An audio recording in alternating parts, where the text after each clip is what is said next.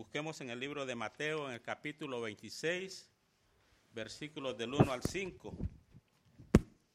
Y el tema se titula Tiempo divino o mi tiempo, o a mi tiempo. Cualquiera, ¿verdad? Que Dios nos ilumine nuestros corazones esta mañana.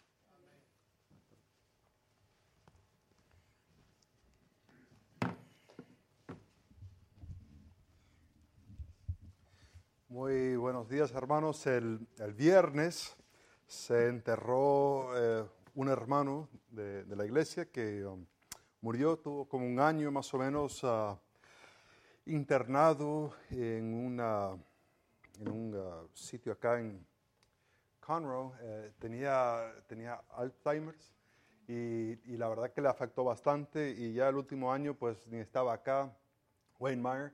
Uh, y estaba en, ese, en esa, ese sitio, esa residencia. Y uh, curiosamente me acuerdo bastante de él porque uh, ya tenía ya más o menos un año, compartí esto el miércoles, que ya tenía como un año aquí en el ministerio, aquí en la iglesia. Y teníamos algún tipo de reunión juntos donde era el lado inglés y el, el lado en español. Y, y el hermano se vino y, y, y se presentó y dice, uh, bienvenido, ¿es su primera vez acá? Y, uh, y, yo le dije, no, ya llevo un año aquí. Uh, soy el pastor del Ministerio Hispano. Y el hermano me miró así y dice, pero no, no paredes. creo que debería tener alguna pinta, no sé. y, no, no cuadraba con su imagen de un pastor del ministerio hispano. Uh, después de eso siempre andaba muy vergonzoso cuando me saludaba, decía, uh, hola, ¿qué tal? Ya, ya, no se olvidó de mí, ¿eh? Estamos en, en, Mateo capítulo 26, Mateo capítulo 26, y estaremos leyendo desde el versículo 1 hasta el versículo 5. Si podéis poneros de pie para la lectura de la palabra de Dios. Dice la palabra de Dios. Cuando hubo acabado Jesús todas estas palabras, dijo a sus discípulos, ¿sabéis que dentro de dos días se celebrará la Pascua? Y el Hijo del Hombre será entregado para ser crucificado. Entonces los principales sacerdotes, los escribas y los ancianos del pueblo se reunieron en el patio del sumo sacerdote llamado Caifás y tuvieron consejo para prender con engaño a Jesús y matarle. Pero decían, no durante la fiesta para que no se haga alboroto en el pueblo. Oremos. Padre Santo, gracias por tu palabra.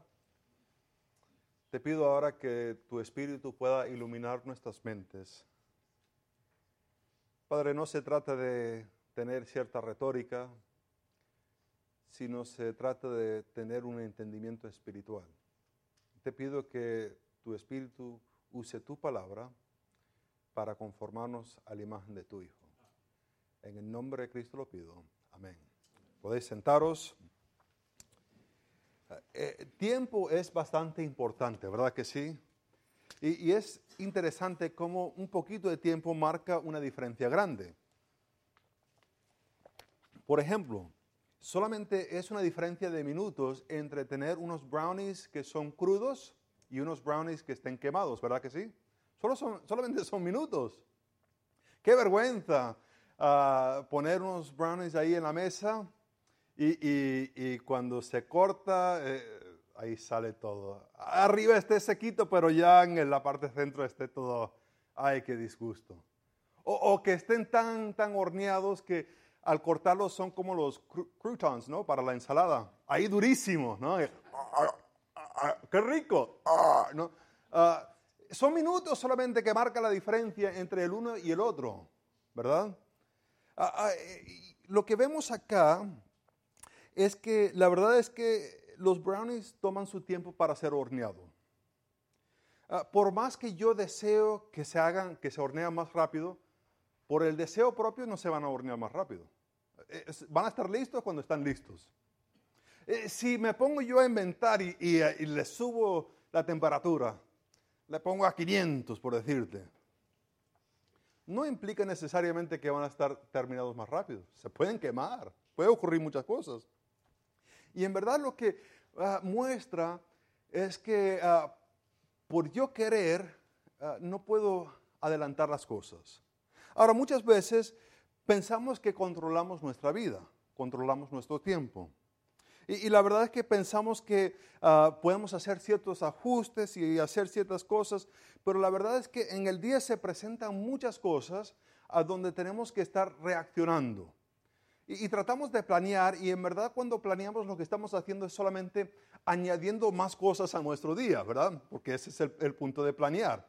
Ah, tengo todas estas cosas y si lo planeo bien, hasta a lo mejor podría agregar más cosas para estar haciendo ese día. Y, la verdad es que vivimos así. Ponemos y hacemos planes.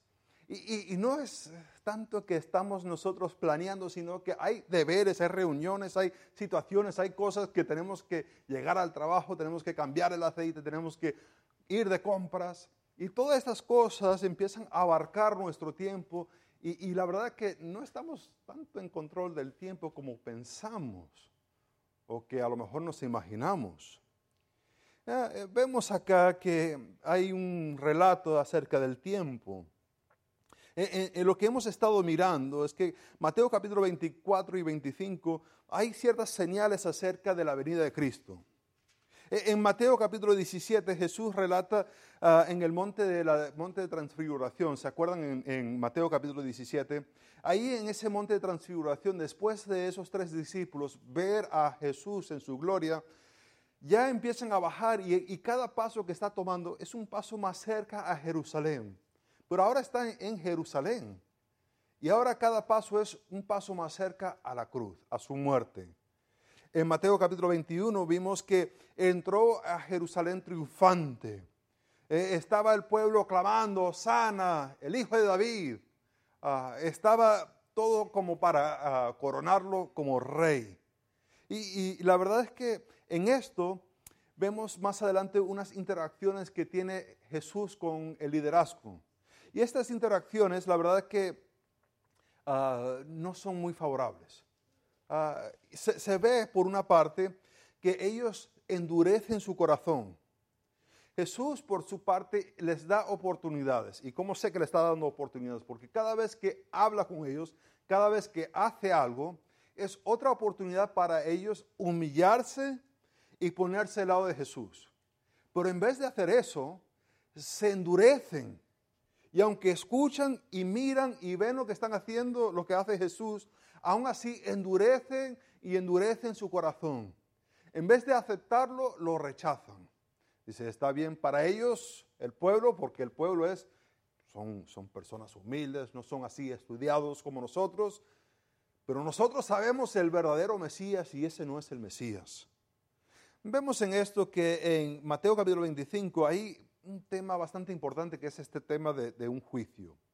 Un juicio que, iba a venir, un juez que establecerá un juicio justo entre las cosas. Ahora, con tener esta revelación, viendo Mateo capítulo 24 y capítulo 25, el sabio, el sabio diría, viene un juicio, debería yo prepararme para ello. Es lo que el sabio diría va a haber un juicio y no hay nadie que se pueda escapar de ese juicio. Por tanto, voy a vivir ahora en preparación para ese día. El necio dice otra cosa. El necio dice, puede ser que no seré yo juzgado. Todo el mundo va a ser juzgado. a lo mejor se le olvida juzgarme a mí. O puede ser que diga, ¿sabes qué? A lo mejor más adelante yo puedo recuperar, ¿no? Es como cuando se va de viaje y al comienzo del viaje se están parando en muchos sitios y ya, ya después de la tarde como que dice, pues ahí voy más rápido y, llego. Y a lo mejor algunos tienen esa idea de que ahora mismo estoy viviendo para mí. Y ya cuando sea viejito, ahí sí me voy a dedicar a Dios. Y, y, la verdad es que no quiero insultar, nada por el estilo, pero nunca he visto un viejito con más fuerza de que cuando era joven, ¿verdad que sí? Como que tiene menos. Dice, voy a tener más tiempo. Pues la verdad es que escucho más y más que están en citas médicos, están yendo que si para acá, que si para acá. Y tiempo así que les abunde, no he visto. No sé. A, a lo mejor habrá uno por ahí que tiene mucho tiempo y no sabe qué hacer con ello. Pero el necio dice, más adelante voy a recuperar. O el necio dice, a lo mejor no habrá juicio. Vamos, que han sido dos mil años, todo el mundo viviendo así, como que habrá un juicio. Yo no creo que habrá juicio. Yo no creo. Y vive como si no ocurrirá. Es lo que hace el necio. Ahora, lo que vamos a estar mirando hoy es cristianos deben alinear sus pasiones y deseos hacia el plan determinado de Dios por medio de abandonarse y vivir por fe. Eh, eh, el cristiano debe alinear sus pasiones, lo que es apasionado, lo que desea, y lo tiene que hacer hacia el plan determinado de Dios. Dios tiene un plan determinado y ese plan no se mueve, no, no dice, pues, uff, no estaba planeando en eso. No, no es que ah, él desarrolle su plan y de repente algo ocurre y dice, no, no me esperaba esto. Ah, no, no, no. Dios hace planes y esos planes se hacen. Y se va, no, podemos alinear nuestras pasiones y deseos cuando nos abandonamos a nosotros mismos y empezamos a vivir por fe, que, que e, es un paso de fe. Es decir, no voy a vivir para mí mismo, sino que voy a vivir para Dios. Requiere un paso de fe. Ahora, lo que vamos a estar mirando ahora son los cinco versículos. Y después que vemos los cinco versículos, vamos, vamos a ver unos puntos eh, y, aplicarlo a nuestra vida. Entonces, ah, Mateo capítulo 26, versículo 1, e, empieza con cuándo.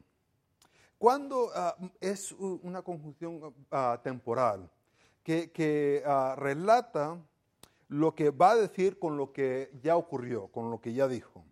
Y dice, cuando hubo acabado Jesús todas estas ¿Cuáles palabras? Pues las palabras que acaba de decir, las que acaba de hablar, capítulos 24 y capítulo 25, e, estas que, habló. Ahora, sería un poco necio por nuestra parte tratar de interpretar estos versículos ah, en un vacío donde no existe 24 y 25 porque lo que está diciendo está relacionado con lo que acaba de decir. Por tanto, si ignoramos capítulo 24 y capítulo 25 y, decimos como que abrimos una de esas galletas de los chinos, ¿sabes? Que tiene el mensajito adentro. Eh, eh, eh, algunos quieren interpretar esto así y ignorar capítulo 24 y capítulo 25, pero no se puede, porque en verdad está relacionado el uno con el otro. Por tanto, lo que viene ahora es, está relacionado con este juicio, con esto de que va a venir.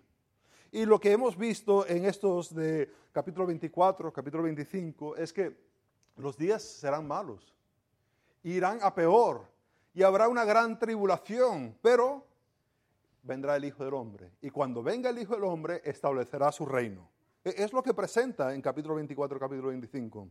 Ahora, a base de esto, le dice a sus discípulos, versículo 2, sabéis, ese sabéis tiene una idea de, tener una información previa, pero que tiene un impacto ahora en la vida de una persona. A veces tenemos experiencias donde en el momento estamos como ah, con miedo, estamos, uff, qué fuerte es esa experiencia. Pero después pasan los días y ya como que se nos pasa, ¿verdad? Ya se nos olvida. E, es como aquella persona que ah, toma y, sale a conducir así borrachito y casi tiene un accidente y mata a una familia en una de esas van. Y en el momento que dice, pues nunca más haré eso, me, pegó bastante fuerte esto. Pero a la semana, ¿qué pasa? Ah, llega el viernes otra vez y ¿qué pasa? Se le acabó la cerveza, tiene que ir a comprar. E, esta palabra tiene no esa idea de que se le olvida, sino tiene la idea de que sabes una información y todavía tiene un impacto en tu vida. Ah, sabes que dentro de dos días se celebrará la Pascua. Pues qué bonito. Yo me imagino que ellos estando ahí viendo el gentío que está en Jerusalén, como que está lleno y todo, sabrán esa información. E, es un poco obvio, pero a lo mejor con eso de hablar y tal y cual, se les pasó los días y, y ya ni cuenta se dieron. Y la verdad que sería bastante interesante, ah, sería bonito si en este momento Jesús parase y no hubiera dicho más. O, sea que ahí estuviera el fin de la oración. Y después nos pasaríamos al versículo 3. Pero él no se detiene ahí. La, Pascua, que es esa celebración cuando estaba Israel en Egipto y ellos tuvieron que degollar un, cordero, aplicar la sangre a, la puerta de la casa y, comerse ese animal, tomárselo para ellos y así podrían vivir el primogénito. Marca ese, ese momento cuando salieron de Egipto eh, se va a celebrar eso y en esa celebración van a, dice, y el Hijo del Hombre, que se ha hablado muchísimo, es esa persona profética que habló Daniel en capítulo 7, el 13 y el 14, esa persona que va a recibir dominio, poder de parte de Dios. Viene al anciano de días y el anciano de días le da todo. Todo está bajo su poder. Pues genial, viene el Hijo del Hombre a base de lo que ha estado hablando, capítulo 24, capítulo 25, hablando de los días serán peores, habrá una gran tribulación, pero vendrá el Hijo del Hombre. Y cuando viene el Hijo del Hombre, pues establecerá su reino. Y dice, en dos días se celebrará la Pascua y el Hijo del Hombre. ¿Te puedes imaginar lo que están maquinando ellos? ¡Ay! Dos días. Yo pensaba que iba a ser para rato. Pero en dos días, ¿y el Hijo del Hombre? ¡Wow! ya tendremos ese reino, ya no habrá Roma, ya no habrá todo esto. Hay, que relacionarlo el uno con el otro. Han estado escuchando acerca de esto. ¿Y, te, te, imaginas? ¿Cómo estarán ellos escuchando en dos días? La anticipación y de repente Jesús cambia la cosa porque se está anticipando algo aún más grande. Se ha ido de rumores de guerra a guerras, a gran tribulación, a hijo de hombre, al reino del Hijo del Hombre, pues ha estado aumentando. Y este aumento de repente cambia porque dice, este Hijo de Hombre será entregado. Es un pasivo. Es decir, que no es que se entregará, sino que alguien lo va a entregar, alguien lo va a traicionar. Y indica cierta parte humana, que la verdad que alguien lo va a traicionar. Y indica otra cosa, porque si estamos hablando del Hijo del Hombre, este que tiene todo dominio y todo poder, pues ¿quién podrá hacer eso? ¿Quién, podrá agarrar a alguien que tiene todo el poder y, y entregarlo? Pues en cierta manera es un pasivo divino. Es Dios que está haciendo esta obra, ¿verdad que sí? ¿Quién más tendría la autoridad para hacer cierta cosa? ¿Quién más tendría poder? ¿Es ¿Roma? No, Roma no tiene poder para hacer esto. Para entregar el Hijo del Hombre, ¿Y, para qué va a ser entregado? Para ser crucificado. ¡Wow! Eh, no sé si te puedes poner ahí eh, eh, en la piel de los discípulos. Está Jesús hablando de, Jesús está hablando de que en tres días derrumbes este templo y, y, lo construiré otra vez. ¿Cuándo ocurrirá esto? Pues habrá estas guerras, habrá esto, pero vendrá el Hijo del Hombre, habrá este, este reino. Y ahora dice, y, seré entregado, o sea, el rey de ese reino, y será crucificado. Si Jesús fuera uno de estos ventas, de, una de estas personas que venden membresías a un sitio, pues aquí ya fracasó, ¿verdad? Un fracaso. Uh, mira, te quiero vender este, uh, estas vacaciones. Todo sale fenomenal y después dice, y, hay ratas. Ah, ¿Quién va a comprar ahí, verdad? Nadie va a ir a visitar allá. E, es lo que presenta, dice, esto está todo fabuloso y ya los discípulos pues a, lo mejor le está cayendo la baba, ah, pensando en ese reino que va a aparecer.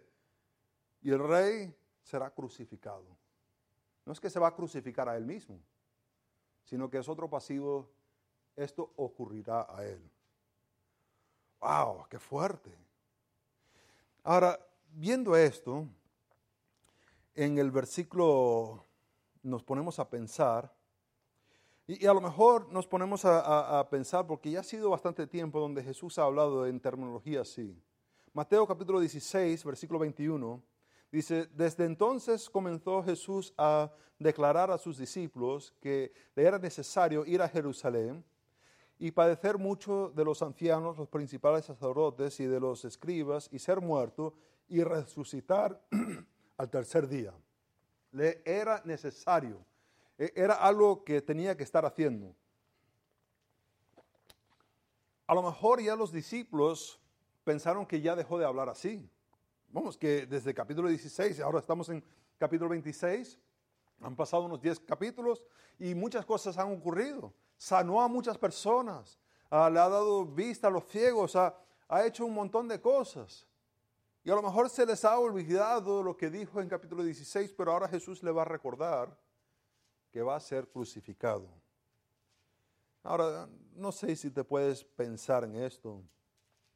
E-, es difícil imaginar cómo habrá un reino si el rey será crucificado. Eh, ¿cómo, será posible? Es como decir, vamos de vacaciones, pero no hay dinero. Ah, pues no vamos de vacaciones entonces, ¿verdad? Eh, vamos a, vivir en una casa y no hay una casa. Eh, no hace lógica, ¿verdad? ¿Cómo se puede tener un reino si el rey será crucificado, será entregado? Ahora, es un poco bastante anticlamático. Jesús hablando de reinos, pero el rey será crucificado, será entregado. Vemos ahora en el versículo 3. En el versículo 3 hay, un cambio. Ese cambio es eh, entonces. Los principales sacerdotes, los escribas y los ancianos del pueblo se reunieron en el patio del sumo sacerdote llamado Caifás. Mateo ah, marca un cambio. E, es un cambio de personas, es un cambio de lugar. Ya no estamos en el Monte de los Olivos, ahora estamos en Jerusalén. Y estamos en el patio de la casa. La casa eh, era más como un palacio y sería más o menos un poco cuadrado o rectangular. Y en el centro de la casa hubiera como un, patio eh, que ve hacia el cielo. Y, y estamos, Mateo nos ha puesto ahí en ese patio. Estamos con ellos. Ya no estamos con Jesús y sus discípulos. Estamos en el patio con los sumos sacerdotes, con los escribas, y con los ancianos del pueblo. Y la verdad es que me hace sentir un poco extraño. La verdad es que no me gusta esta escena donde estamos, porque me implica y no me gusta estar implicado con ellos. Me gustaba más cuando estaba en el Monte de los Olivos y estaba escuchando a Jesús, pero de repente ahora estamos en el patio. Y, vemos que dice que eh, se reunieron se reunieron, ah, también es otro verbo pasivo, que tiene la idea más o menos de, que no es que ellos llegaron ahí a propósito, sino que parece que por casualidad todos están ahí juntos. No sé si le ha pasado alguna vez. Ah, eh, cuando estuvimos en, en, España como misioneros, estábamos trabajando en un pueblo que se llama Iscar de Valladolid, y era más o menos el invierno, ya casi cerca de esa temporada de Navidad, y ah, decidimos subir a, la ciudad de Valladolid. estaba como unos 30 minutos, salimos del pueblo, ya, era, ya se había oscurecido, queríamos ir a la Plaza Mayor de Valladolid, centro histórico, ahí hubo la, la higuera donde mataron a protestantes, queríamos ir a conocer, hermoso el sitio. Y ahí llegamos esa tarde paseando, mirando los edificios. Al norte estaba el ayuntamiento. Y, me di cuenta cuando estábamos ahí que había policías reuniéndose delante del ayuntamiento, con cascos y escudos. Qué curioso, ¿no? Y de repente me doy cuenta que atrás, hacia el sur, ah, hay un grupo de gente que se está formando con pancartas. Y nosotros estamos en el medio están los policías de un lado y está un grupo protestando el ayuntamiento, el gobierno de Valladolid. Y ellos empiezan a acercarse. pues nosotros nos salimos de ahí, ¿verdad? Hacia el este, nos salimos. Y empezaron a dar voces y tal y cual. No estaba yo planeando estar en una protesta esa noche. A lo mejor si supiera cuál era la cosa, a lo mejor me animo ahí también, ¿no? Mentira, mentira. Ah, no sé cuál era la razón por qué estaban ahí. Pero de repente me encontré en una situación que no me esperaba. Y a lo mejor están ellos ahí en el sumo sacerdote A lo mejor se acercaron aquel día, a lo mejor llegaron aquel día sin darse cuenta que se iba a desarrollar un plan para cómo matar a Cristo. puede ser que por casualidad llegaron, pero hay que ver algo muy curioso. Es que no solamente que se reunieron en el patio, sino que dice en el versículo 4 que tuvieron consejo para prender con engaño a Jesús. Puede ser que no fue intencional que estuvieran ahí. A lo mejor fueron a, yo que sé, a tomarse un cafecito, unos panes, hablar de la Pascua, hablar de cómo iban a sacrificar tantos animales, tal y cual, yo que sé. Pero de repente la conversación cambió. Y ahí estamos nosotros. Estamos en ese patio. Estamos ahí con ellos. Aunque no nos guste, ahí estamos. Lo estamos mirando, lo estamos escuchando. Y, de repente la conversación cambia. Hablar hipotéticamente, ¿cómo, ¿cómo, sería posible agarrar a Jesús? Uf, pero está fuerte. Le hacemos preguntas y no lo responde. Y, no podemos dar más, más, más cosas. Dice cosas y nos quedamos pues ya mudos. Y, después está haciendo estos milagros y, tal y cual, y, no sabemos qué hacer. Y, entonces nos ponemos a hablar así hipotéticamente. Está la conversación haciendo así. Bueno, a lo mejor lo podemos agarrar en algún engaño, a lo mejor nos podemos inventar una historia. Y en eso de hablar, nos implicamos más y más en la muerte de Cristo. No me gusta la escena para nada, pero ahí estamos en el patio. Ahí Mateo lo revela. Y estamos ahí, lo estamos mirando, lo estamos escuchando. ¿Cómo están argumentando? ¿Cómo se están inventando algo? Porque lo que quieren hacer es matar a Cristo. Pero versículo 5 dice, me gustaría pensar que versículo 5 dice, y unos dijeron, yo no quiero nada que ver con esto.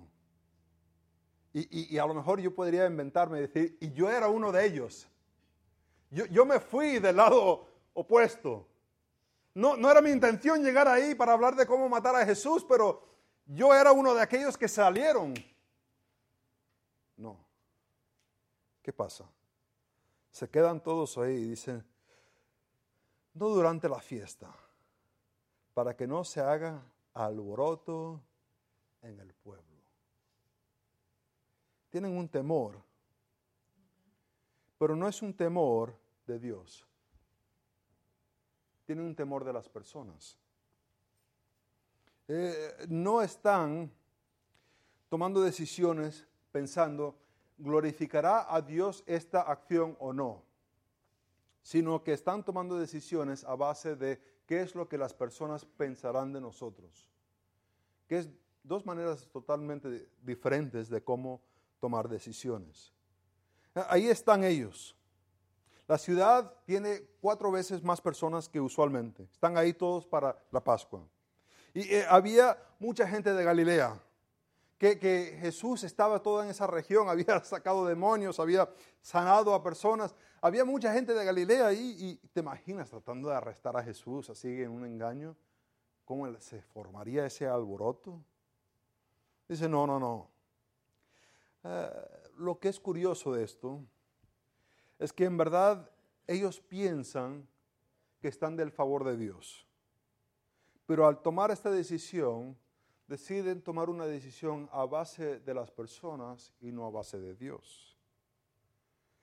Pero lo, que es interesante de esto es que no van a pecar, no van a pecar porque temen a las personas, pero todavía está el deseo ahí en su corazón, ¿verdad que sí? Está el temor y está el temor de las personas, pero eso no quita el deseo que está en su corazón. Por tanto, la implicación es, solamente falta tiempo para que ese deseo se haga una realidad.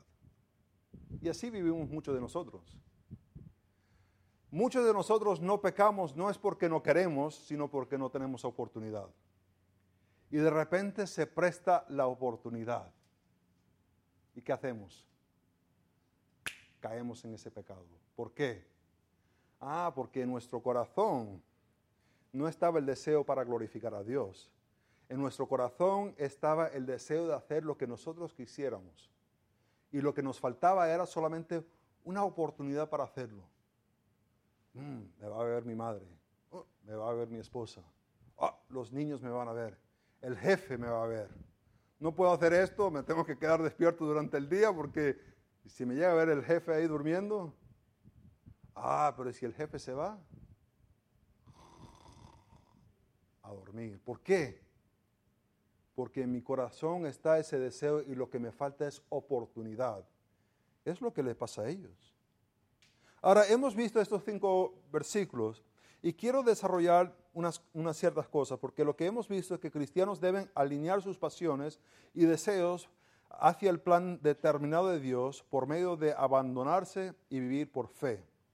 Y lo que voy a dar son cinco puntos, no son cinco puntos como haz estas cinco cosas y tendrás una mejor vida o tendrás unos mejores hijos o sino que son cinco ideas que a lo mejor eh, vale la pena meditar sobre ello. El, primero es, la escatología nos lleva a una autopraxia. Una autopraxia. La escatología nos lleva a una autopraxia. Autopraxia es el, el involucrarnos en las cosas correctas. Viene lo que Jesús dice, dice, cuando hubo acabado Jesús todas estas cosas, ahora va a hacer estas cosas, le va a tocar morir hará esas acciones a base de una verdad que es futura. Ha habido personas que buscan la escatología, esos eventos futuros, y tienen todo un montón de pancartas y tienen un montón de detalles y, tienen estos versículos y ta, y todo hasta, hasta el minuto. ¿Qué va a pasar en el futuro? Uh, ¿Cuándo llegará Jesús? ¿Dónde hará esto? ¿Dónde Y, tienen todo. Y, se pasan el tiempo estudiando y estudiando y buscando información. Hay otros que, no le ponen atención para nada. Para ellos es solamente el Evangelio, el Evangelio, el Evangelio. Ah, y dice, oye, pero el Evangelio no es bastante importante. Sí es bastante importante, pero nos revela ciertas cosas futuras para que podamos vivir correctamente. Es la autopraxia. Nos lleva a vivir de una manera correcta. El necio dice, no habrá juicio. El necio dice, a lo mejor no me juzgará a mí, Buscará a todos ustedes, pero a mí no. El sabio dice, habrá un juicio futuro, por tanto voy a vivir diferente hoy y mañana y pasado mañana, porque no sé cuándo vendrá ese juicio. El segundo punto es, Cristo es el cumplimiento del tipo de la Pascua. Ah, ¿Saben la ilustración de Platón, donde habla de una cueva? y ah, hay ah, unos esclavos que están sentados dentro de la cueva y hay una fogata. Ellos están sentados aquí, hay una fogata, hay una persona que está enfrente de la fogata y hace ciertas sombras en el muro de la pared. Esas sombras son un tipo, pero la verdad es que el tipo tiene su antitipo, que es la persona que está haciendo las sombras, ¿verdad que sí? La Pascua era algo como una sombra de algo que iba a venir. Pero Jesús e, e, es la, cosa verdadera, e, es la persona, es lo que representa la Pascua, este que iba a venir. Sabemos de 1 de Juan 2.2, ah, dice, Él es la proposición por nuestros pecados, y no solamente por los nuestros, sino también por los de todo el mundo. Ah, otro pasaje un poco más largo, Efesios capítulo 2, versículo 11 al 13, dice, por tanto, acordaos que en otro tiempo vosotros los gentiles, en cuanto a la carne, erais llamados incircuncisión, por la llamada circuncisión, hecho con mano en la carne. En aquel tiempo estabais sin Cristo, alejados de la ciudadanía de Israel y ajenos los pactos de la promesa, sin esperanza y sin Dios en el mundo. Pero ahora Ah, en Cristo Jesús, vosotros en otro tiempo estabais lejos, habéis sido hechos cercanos por la sangre de Cristo. Él es el antitipo. La Pascua solamente acercaba a las personas, cubría el pecado. Pero Jesús hace algo mucho más milagroso. Nos quita el pecado, nos lava del pecado, nos da su justicia. Cuando Dios nos ve, vemos ve la justicia de Cristo. Otra cosa que vemos es eh, el plan soberano de Dios. El plan soberano de Dios y el plan soberano de Dios es el rey será entregado y crucificado. Esto no cuadra con nosotros, ¿verdad? como que nosotros vemos dolor, vemos ah, peligro y decimos, eso no puede ser el plan de Dios. Pero es exactamente lo que abarca el plan soberano de Dios. Dice en Mateo capítulo 16, versículos 24 y 25, entonces Jesús le dijo a sus discípulos, si alguno quiere venir en pos de mí, niégase a sí mismo y toma su cruz y sígueme. Porque todo aquel que quiere salvar su vida, la perderá. Y todo el que pierda su vida por causa mía, la hallará. El plan soberano de Dios involucra el sufrir. Pero muchos de nosotros no queremos. Entonces, por ejemplo, si vemos el plan de Dios y habrá no tantas riquezas, no habrá carro nuevo, no habrá nuevas ropas, y vemos mi plan, y mi plan tiene vacaciones, casas, coches, barcos, aviones. ¿Por cuál camino tomo? Y la verdad es que el plan soberano de Dios involucra sufrimiento. Y el que dice, pues puedes tener tu mejor vida ahora, te está mintiendo. Filipenses capítulo 1, versículo 29. Dice, porque a vosotros os es concedido a causa de Cristo, no solo que creéis en Él, sino también que padezcáis por Él. El plan soberano de Dios involucra sufrimiento. Cuatro, los planes de los sacerdotes y ancianos ah, concuerdan, no concuerdan cronológicamente con los planes de Dios. Ah, pero el plan de Dios siempre gana. Ellos dicen, pues no queremos, no queremos matar a Jesús en la Pascua. Queremos esperar. Eh, esperamos después de ah, a lo mejor Pentecostés. Ya hay unos meses ahí que podemos agarrar. Ya la gente estará en sus casas y ahí podríamos nosotros agarrar a Jesús. Pero el plan soberano de Dios involucra a Jesús muriendo en la Pascua. Ahora, ¿cómo va a funcionar esto? Pues el plan de Dios siempre gana por encima de los planes humanos. ¿Estás diciendo que yo no tengo ninguna libertad? ¿Que, que yo solamente soy un robot? No estoy diciendo eso. Solamente estoy diciendo que Dios tiene un plan y solamente un plan. Y su plan se hará. Él deja que tomamos decisiones, pero al fin de cabo su plan se cumplirá. Ellos podrán tener muchos planes, Vamos a esperarlo, vamos a engañarlo, lo vamos a matar cuando no hay nadie. Dios dice, no, será a mi tiempo. La última cosa que vemos es que los sacerdotes y ancianos temieron a los hombres más que a Dios. Sería una cosa si estuvieran tomando esta decisión, porque en verdad si nos ponemos a analizarlos, ellos están pensando que están tomando una decisión que agrada a Dios, ¿verdad? Piensan que Jesús no es el verdadero Mesías piensan que Jesús no es el que viene de parte de Dios. Por tanto, ellos creen que están del lado de Dios, pero ya cuando vienen a estar del lado de Dios, toman una decisión a base del pueblo en vez de a Dios. Y a veces vivimos así, que decimos que queremos glorificar a Dios, pero después no queremos decir las cosas como son, porque a lo mejor este hermano o aquella hermana, o esto o aquello, se pueda ofender o puede pasar algo.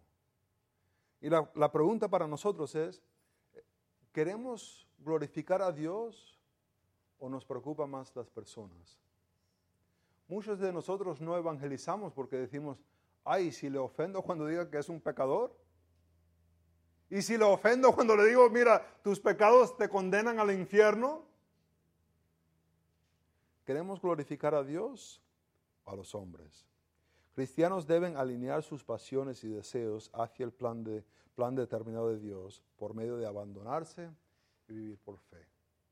Hermanos, se trata de abandonar lo que nosotros queremos y vivir por fe, que la manera que Dios quiere es mejor que, que nuestra.